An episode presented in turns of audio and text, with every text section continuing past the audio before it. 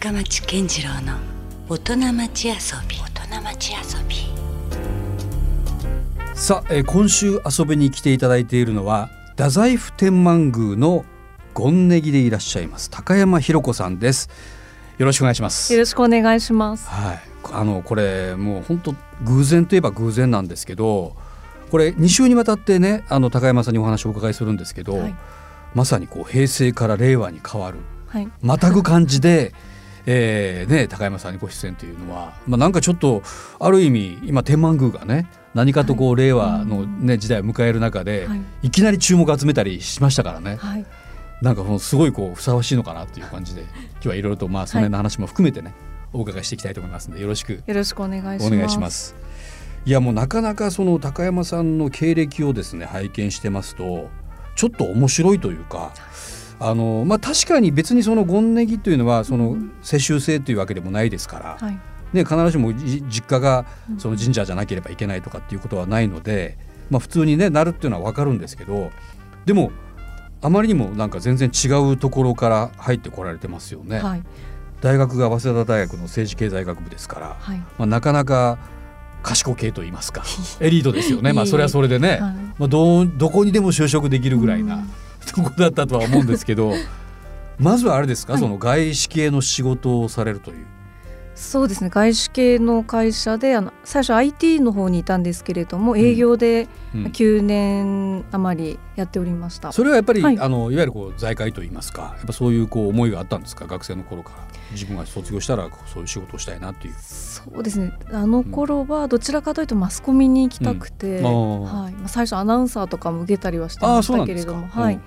最初はマスコミに行きたいなと思ってましたね。うまくそこはじゃあ採用まで至らなかったんですか、至らなかったですね。で、うんその後メーカーとかこう、はい商社とかメーカーとかこう就職活動を続けていく中で、うんあのご縁があって、うん IT の企業に入りました。で。特に IT に興味があったわけではないんですけれども、うんでもすごくいい環境だったと思います。外資系というのはやっぱりこう日本と違ってこうかなりこういろいろ自由な社風だったりとかそうかなり風通しがいい会社でしたね。うんうん。で特に英語はあのお客様がん。外国の人だったりすると英語を使う機会がありましたけれども、うん。まあ、逆に今の方が英語を使う機会が多いかなっていうぐらいそこまでこう常に英語を使うわけではなく、うん。まあ、ただあの休みはとても取りやすくてあのよく海外は行ったりしてました。どのくらい休み取れるんですか？休み普通ほら日本だったあらはい。せいぜいね1週間とか。はい。そんな感じじゃないですか。はい大体ですね、うん。こう土にいろいろこう休みをつなげて、うん。あの10日間とか。あ有給とかもうまく使いながら。ゴールデンウィーク10日間あの、うん。いろいろ休みつなげて10日間行ってまた夏休みは夏休みでうん。10日間どこか行ったりっていうこともしてましあそれはでもはい。本当いいですね、外資系ならではなのかもしれないですた。ね。はい。でもその頃には今みたいな新職に、はい。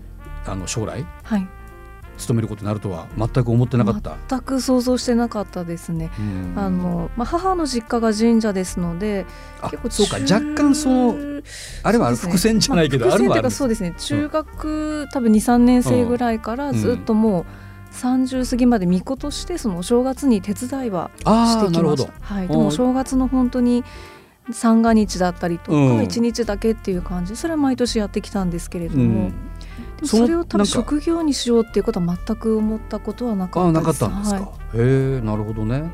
でまあなかなかでもあれですよね長く勤めてらっしゃいますよね。はい、大学卒業されて外資系の会社を約11年間？そうですね、うんあの11年間仕事してましたうんでもなんかやっぱりその中であのまあ、IT とか金融ってこう実際に興味はないですけど仕事としてなんとかこう、まあこなしていると言ったら言い方が悪いですけれども、うんまあ、仕事としてこうさせていただいているあのとてもいい環境ではありましたので、うんあのまあ、それなりにもこう楽しくでプライベートも楽しくということでやってたんですけれども、ただまあ仕事とプライベートをちゃんとこう分けてというか。ちゃんとこう分けるって感じでしたね。うんなるほどね。うんでもやっぱりなんかこう自分の魂というか、うんうんなんかこう自分の本当うにん使命って別のところにあるんじゃないかっていうことはずっと悶々と考えてはきていて。はい。居場所はもしかしたらここじゃないのか違うんじゃないうん。違うんじゃないかっていうふうなことは思ってました、うん。なんかその大きなきっかけはあったんですか？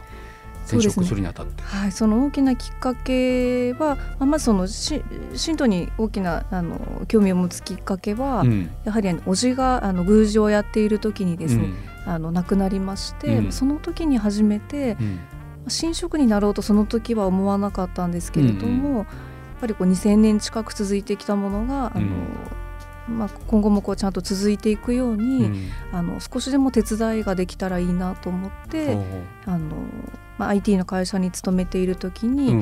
えー1ヶ月休みをいただいて、うん。あのちょっと神道の勉強をしに行きました。そこはもうじゃああるある意味後継者問題もあったわけですか？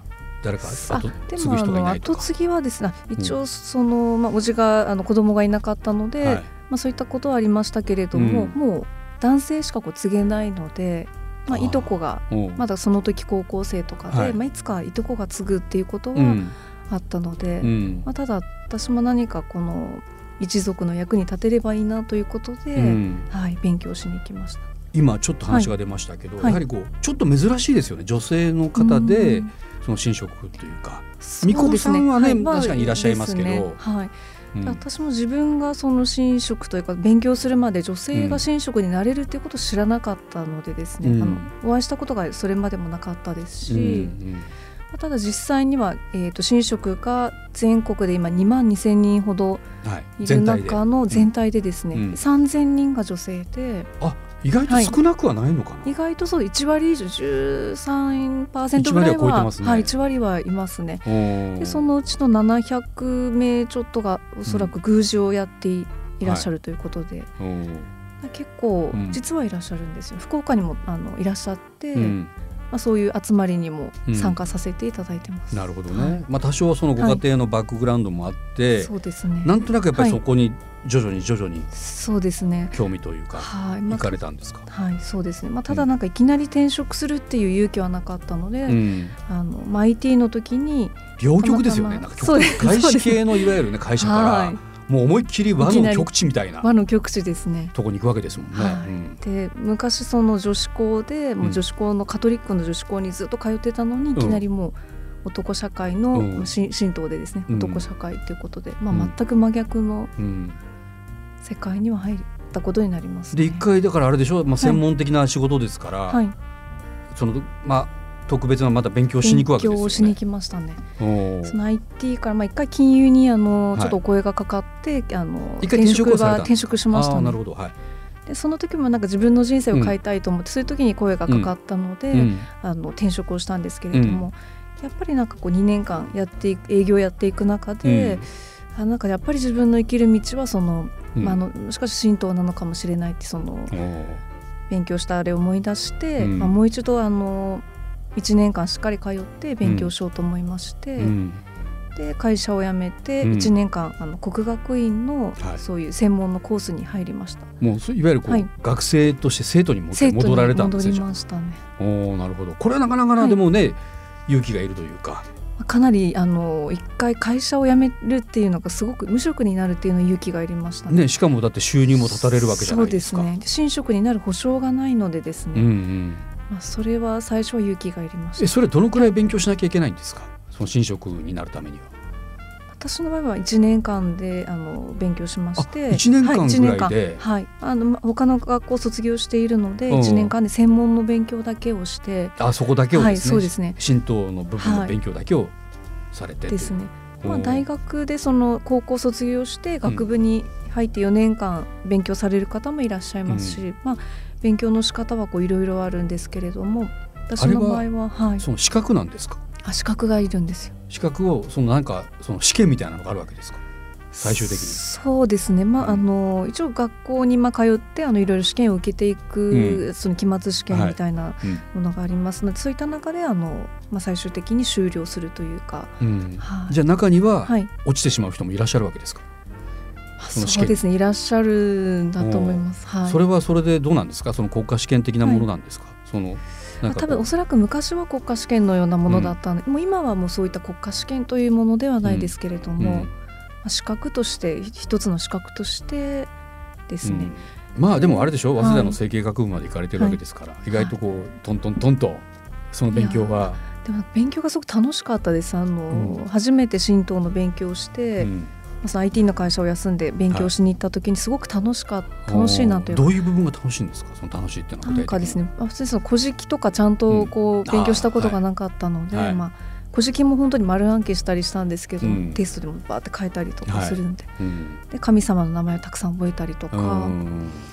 あとはやっぱ祝詞を今まで読んだことがなかったんですけれども、うん。その神殿の前で祝詞を初めて読んだ時うに、んなんかこう血が騒ぐというか、うん。なんかこう本当に心からなんかうん。よ喜びというんですか、うん。なんかすごくあの味わったことのない感情が出てきたので。なんだろうねそれってやっぱりこう、はい。自分の中で連綿とこうつながってきたこう DNA とかがこそううですね。なんか揺さぶられるっていうか。なんかまさにそういう感じもうある種のこうスピリチュアル体験みたいなレベルの感動があったわけですか。はい、ありまなるほどね。でもまあやっぱその日本人としてのやっぱりなんか根源的なところがちょっと、まあ、そうですね、金銭に触れるというか、なんかあるんでしょうね、そういうね。そうですね。うん。でそれまでずっと外にばっかりこう向いてきてまして、うん。まあ、小さい頃外交官になりたいとか、うん。そういう夢があったうり、ん。であの、まあ、お休みがある時も国内じゃなくて海外に行ったりとか、はいあの日本史じゃなくて世界史を選んだりとかです。ね、うん。どうしてもずっと外にばかり向いてきたので、うん。逆にその日本のことというかうん。いろいろ神様とか神社のことを初めて勉強して、うん。まあ大切なものが近くにあったんだなっていうことに気づかされました、もういずっと当たり前にその神社っていうのがうん。母の実家であのずっと小さい頃から当たり前の存在だ、もう空気みたいな存在だったので、うんなんか30過ぎて10代20代の時は外に向いてましたけど、逆にそれが30を過ぎてその世界を覗けたことで改めてその宿命というか価値に気気気づきづいたというか。ましたね。なるほどね。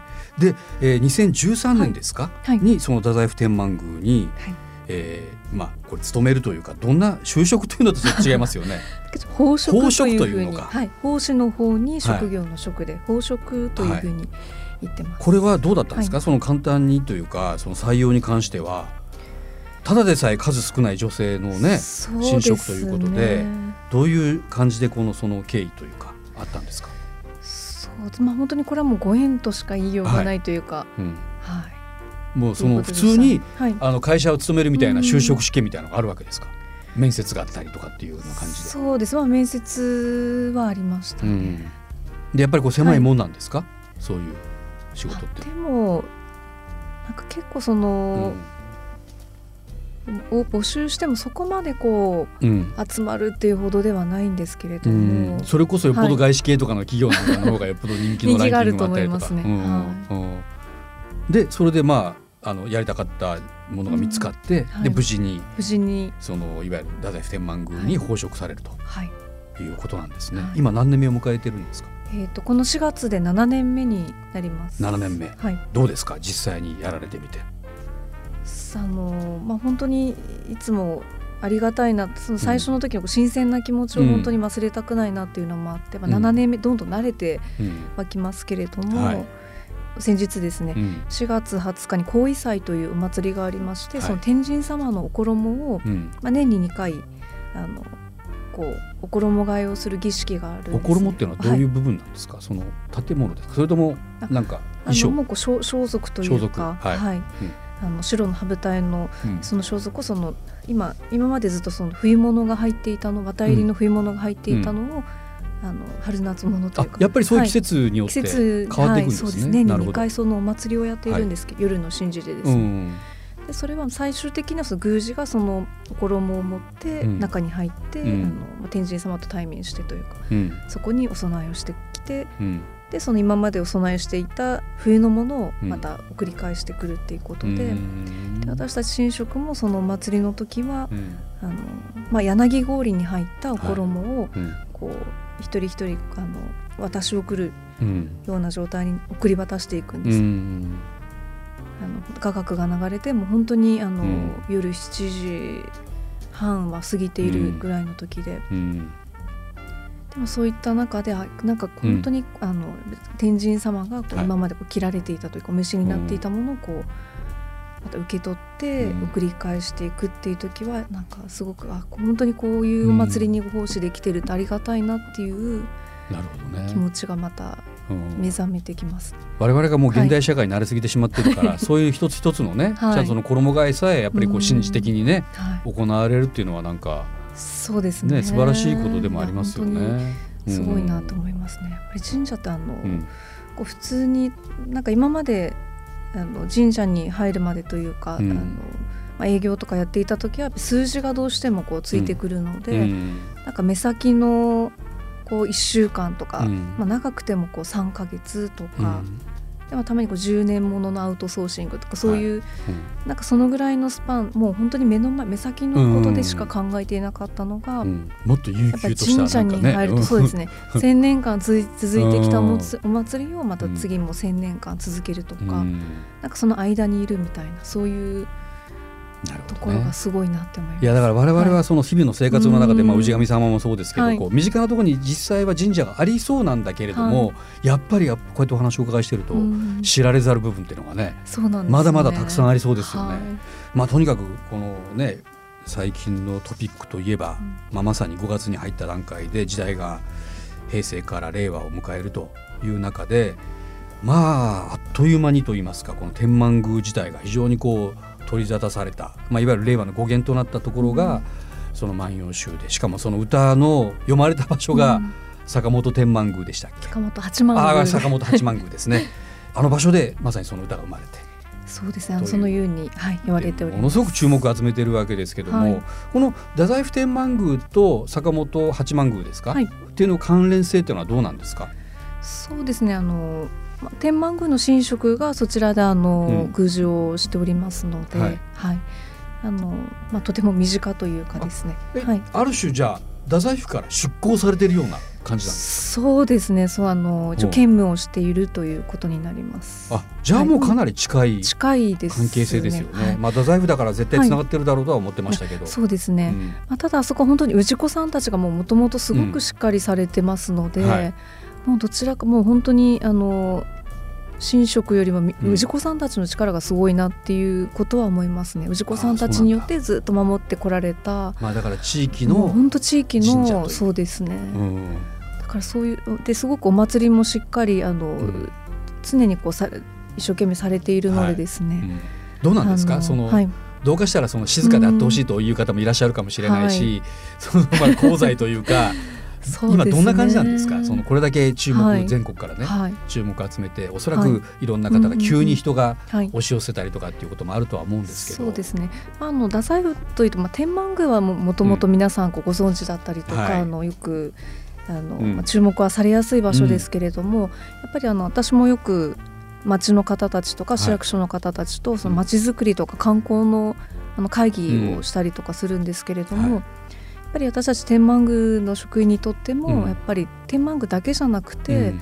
町全体にもっとたくさん人が回遊してほしいということをはい。常に、なるほあのどそういう観点に立つ話と喜ばしいことですよね、もちろん。嬉。しいですね、うん。あので今まで、まあ、年間1000万人うん太宰府天満宮もいらっしゃっていますけれども、はいあある種の一極集中みたいなね。そうですね。駅のこちら側でうん。九白さんとか竈門神社とかこっちのエリアはうん。たくさん人が来られているのに、うん。あの私も前に展示館とか完全恩寺の方とか、はい、まあ、プライベートでも行きいやますけれども。僕もね完全音痴大好きなんでですよ。そういうだから完全音痴ね自体が はい。やっぱ太宰府天満宮の陰に隠れてというか、そうなんですよね。あんなに素晴らしいところが、はい、うん。で本当にあんなに素晴らしいところが、はい。なんかもっとたくさんの人に知ってもらいたいということはずっと思っていて、もううん年間そのこっちが1000万人に対して2万人ほどなんですよねもともとは。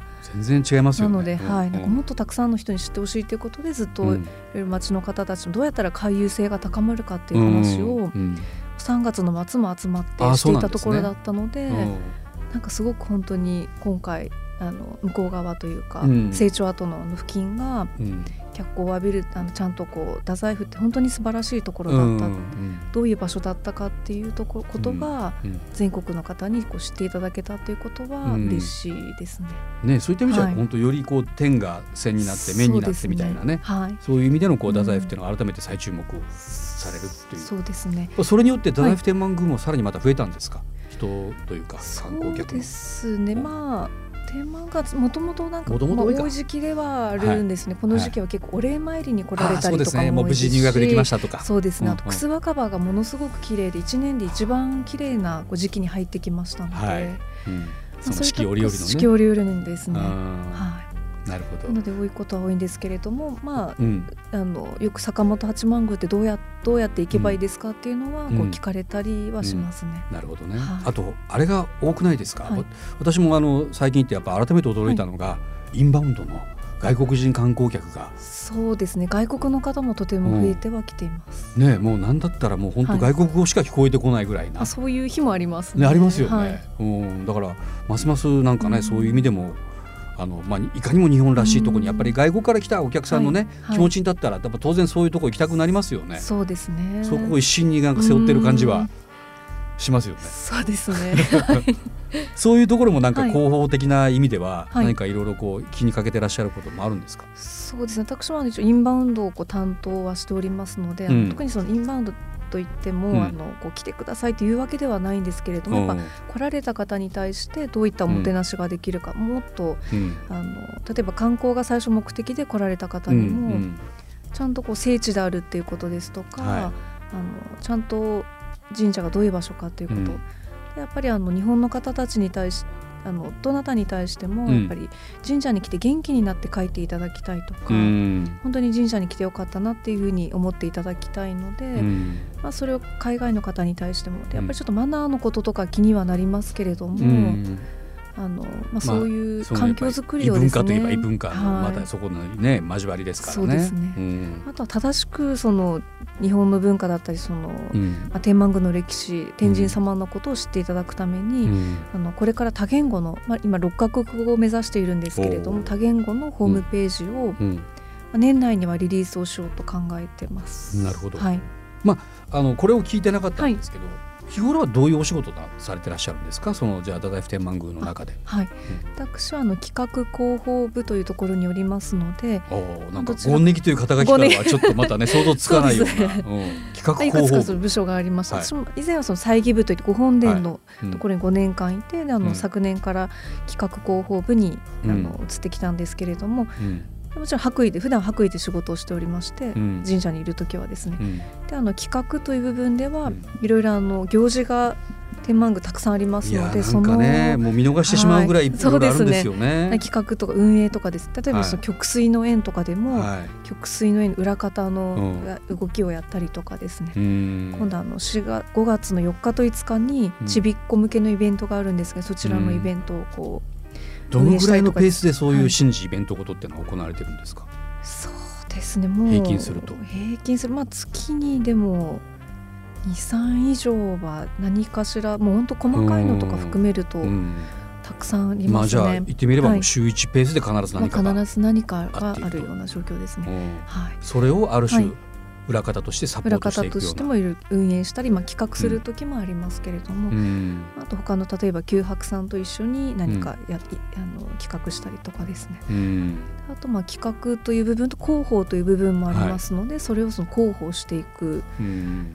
であの昨年から、まあ、SNS も天満宮、あの発信されてるんです発信されしてますね。ちなみに、はい。フェイスブックはあその SNS は何がされてるんですか？SNS はですインスタグラムはもう以前からありまして、うん。今1万3000フォロワー以上はいる状態で、うん。あと昨年からあのフェイスブックうん。を7月から始めまして、うん。9月からはツイッターも、はい。一通りじゃあ主要なそうですね。SNS は SNS でまあ、それぞれこう使い分けというかうんしながらやってますね。それはやっぱり海外の観光客にも意識されてる、まあ、でもどちらかというと国内国内向けですね。うん。国内の方にあの、まあ、もっと深くうん。であのいち早く情報届けしたいということでうん。やっております。なるほど。はい。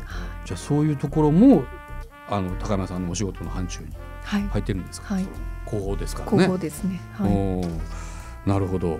まあねだから、まあ、すごい非常にこう歴史あるし、あのまあねいわゆる日本古来の文化でもありますから宗教でもありますから、あのまあどんどんどんどんとはいえこう時代がね、うん。こうデジタル化していったり、まあ、ネット化していくというところも、やっぱりどうなんですか？こう相性としてはうん。決して悪くはないんですか？その融合していくっていうのはそういう。そうですね。やっぱり時代時代に合わせて何かのうん。考えていくことは必要だと思ってますので、うん。かなりこうイノベーティブとも言えるんですか？太宰府天満宮の考え方っていうのは。そうでまあ、どちらかというとあのいろいろな取り組みをしてますのでうん、で昨年はニコライ・バーグマンとのコラボレーションですよね。そういうこともありましたね、はい、はい、あの時も鳥居がピンクになったりとかですね、うんうん、そうそう。なかなか斬新でした、ね、他の、ね、神社さんではなかなか、うん、結構思い切ったことは、まあ、している方なのかなと思います、ね、そういうのってどうなんですか、こう、はい、反対意見も出るんですか？なんか周りから。なんで神社がそんなねことをするんだみたいな。でも例えば、まあ、そういったことが、うん、あの過去もあったの反対とかがですね、うん、あったことはあると思うんですけれども、結果的に、ね、まあ、鎌戸神社もあの、うん、宮司がこう兼務してまして、はい、あちらの神社がまたね、はい、ありますよ、ね、ピンクの大理石を使った新しい住所になった時も、はい、やっぱりちょっと最初はそういう抵抗がある方たちもいらっしゃったみたいですけれども、やっぱり最終的にはですね本当にあの自然と溶け込んでますし、やっぱりあのなんか神社は最先端時代の最先端を行くというやっぱり最先端の人とか物とか情報が集まる場所で、ずっとそういう場所であってきたので,、で神社が時代の最先端を行く、で100年後のスタンダードをだから作っていく100年後には、今その例えば鎌戸神社みたいなああいうところがスタンダードになるんじゃないかっていう、まあ、そういった宮司の発想もありましたし、でまあ、天満宮で言えばあの道真公が文化の神様でいらっしゃるので。ね。うん、まさに令和の時代がね、まあ、ね。もう文化の時代になるといいなと思ってるんですけど、はい。はい、本当そうなんですよね。うんうん、でまあもしこの時代にあの道真公が生きていらっしゃったらどのようにお考えになるかっていうことですとか、うんでもあのこの時代の最先端のものを、うん、あの道真公にお捧げしたいっていう思いでやってますので、うん、まあ、ちょっとこう神社としてはぶっ飛んでいると思われるようなことであっても実はそういったあの本質的なところがあるのでねなのでやっぱりそう見た人は最初は驚きはされますけれども、うん、すごく喜ばれ感動をされますので。まあ、そういう意味ではねやはりこうそう、ね,、いう、まあ、トップリーダーじゃないですけども、はいそういう神社会でもね、はい、最先端を行っていただきたいなっていうね、はい、そういう気はしますけどね、はい、またまたこれからが楽しみですよねそうですね。太宰府に関して言うとね。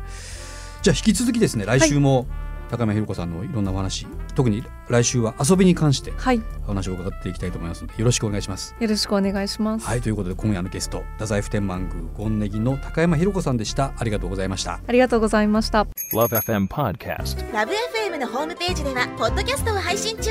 スマートフォンやオーディオプレイヤーを使えばいつでもどこでも LoveFM が楽しめます。LoveFM.co.jp にアクセスしてくださいね。LoveFM Podcast